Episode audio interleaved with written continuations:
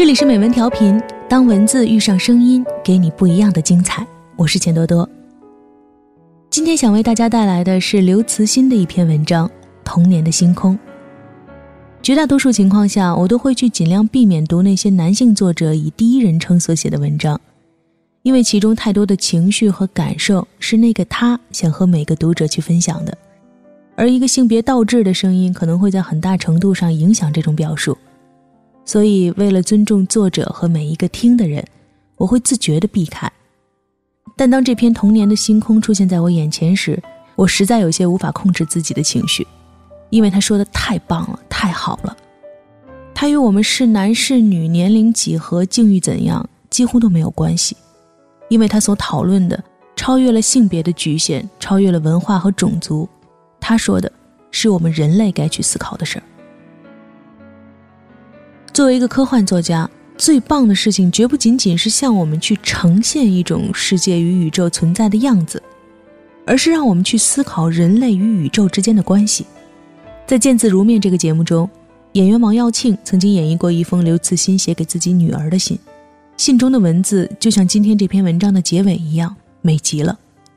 不是因为他对那个未来世界或美好或担忧的想象让我这么说，而是他让我意识到。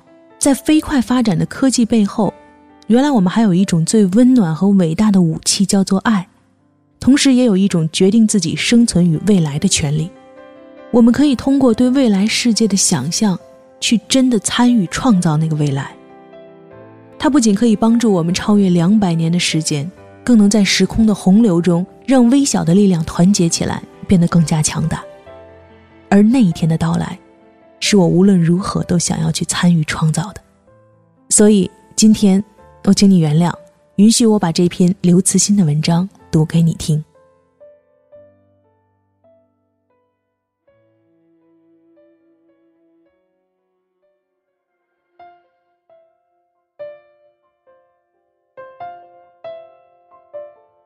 童年时代的一个夜晚，在我的记忆中深刻而清晰。我站在一个池塘边上。那池塘位于河南省罗山县的一个村庄前，那是我祖辈生活的村庄。旁边还站着许多人，有大人也有小孩儿。我们一起仰望着夜空，漆黑的天幕上有一颗小星星缓缓飞过，那是中国刚刚发射的第一颗人造卫星“东方红一号”。那是一九七零年四月二十四日，那年我七岁。那时，距离第一颗人造卫星进入太空已经十三年了，距第一名宇航员飞出地球也有九年。而就在一个星期前，阿波罗十三号飞船刚刚从险象环生的登月飞行中返回地球。但这些我当时都不知道。我看着那颗飞行的小星星，心中充满了不可名状的好奇和向往。而与这些感受同样让我记忆深刻的。是腹中的饥饿。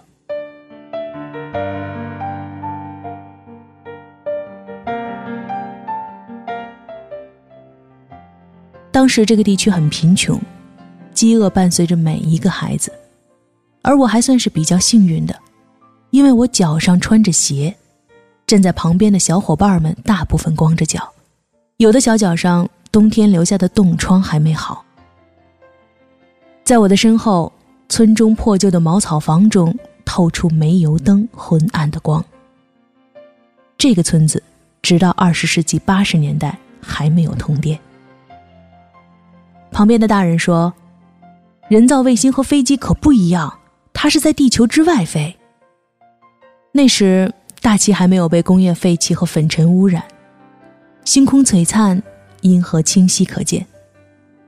在我的感觉中。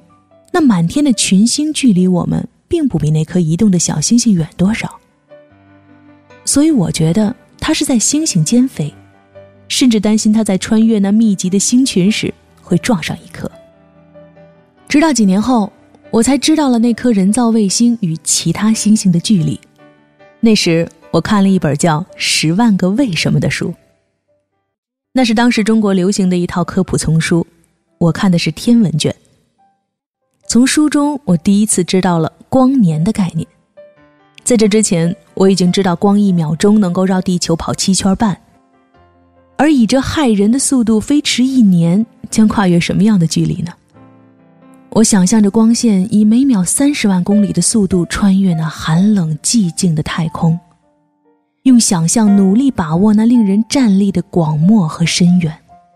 我被一种巨大的恐惧和敬畏所压倒，同时有一种极大的快乐感。从那时起，我发现自己拥有一种特殊的能力。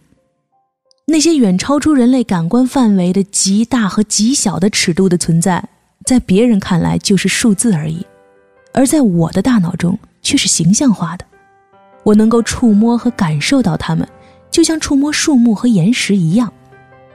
直到今天，当一百五十亿光年的宇宙半径和比夸克还小许多数量级的弦已经使人们麻木时，一光年和一纳米的概念，仍能在我的心中产生栩栩如生的宏大图像，激起一种难以言表的宗教般的震撼和敬畏。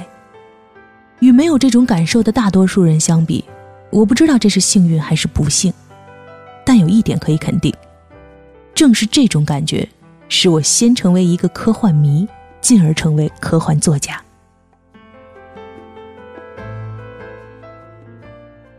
就在我被光年所震撼的那一年，我的家乡附近发生了惨烈的七五八大洪水。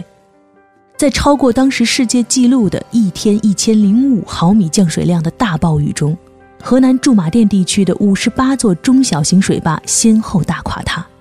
在铺天盖地的洪水中，上万人遇难。洪水过后不久，我又回了一趟老家，看到漫山遍野的灾民。当时有种世界末日来临的感觉。就这样，人造卫星、饥饿、群星、煤油灯、银河、光年、洪灾，这些相距甚远的东西混杂纠结在一起，成为我早年的人生，也塑造了我今天的科幻小说。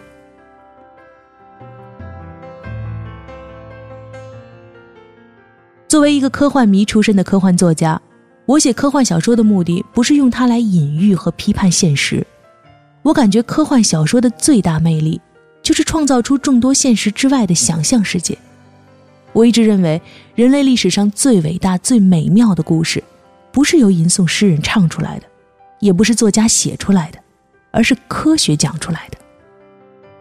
科学所讲的故事，其宏伟壮丽、曲折幽深、惊悚诡异、恐怖神秘，甚至多愁善感，都远超出文学的故事。只是这些伟大的故事被禁锢在冷酷的方程式中，一般人难以读懂。生命从可复制的分子到智慧文明的三十多亿年漫长的进化史，其曲折与浪漫是任何神话和史诗无法比拟的。还有相对论诗一样的时空图景，量子力学诡异的微观世界，这些科学讲述的神奇故事都具有不可抗拒的吸引力。我只是想通过科幻小说，用想象力创造出自己的世界，在那些世界中展现科学所揭示的大自然的诗意，讲述人与宇宙之间浪漫的传奇。但我不可能摆脱和逃离现实，就像无法摆脱自己的影子。现实在每个人身上都打上了不可磨灭的烙印，每个时代都给经历过它的人带上了无形的精神枷锁。我也只能带着枷锁跳舞。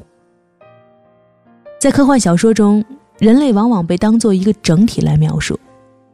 在《三体》这本书中，这个叫人类的整体面临灭顶之灾，它面临生存和死亡时所表现出来的一切，无疑都是以我所经历过的现实为基础的。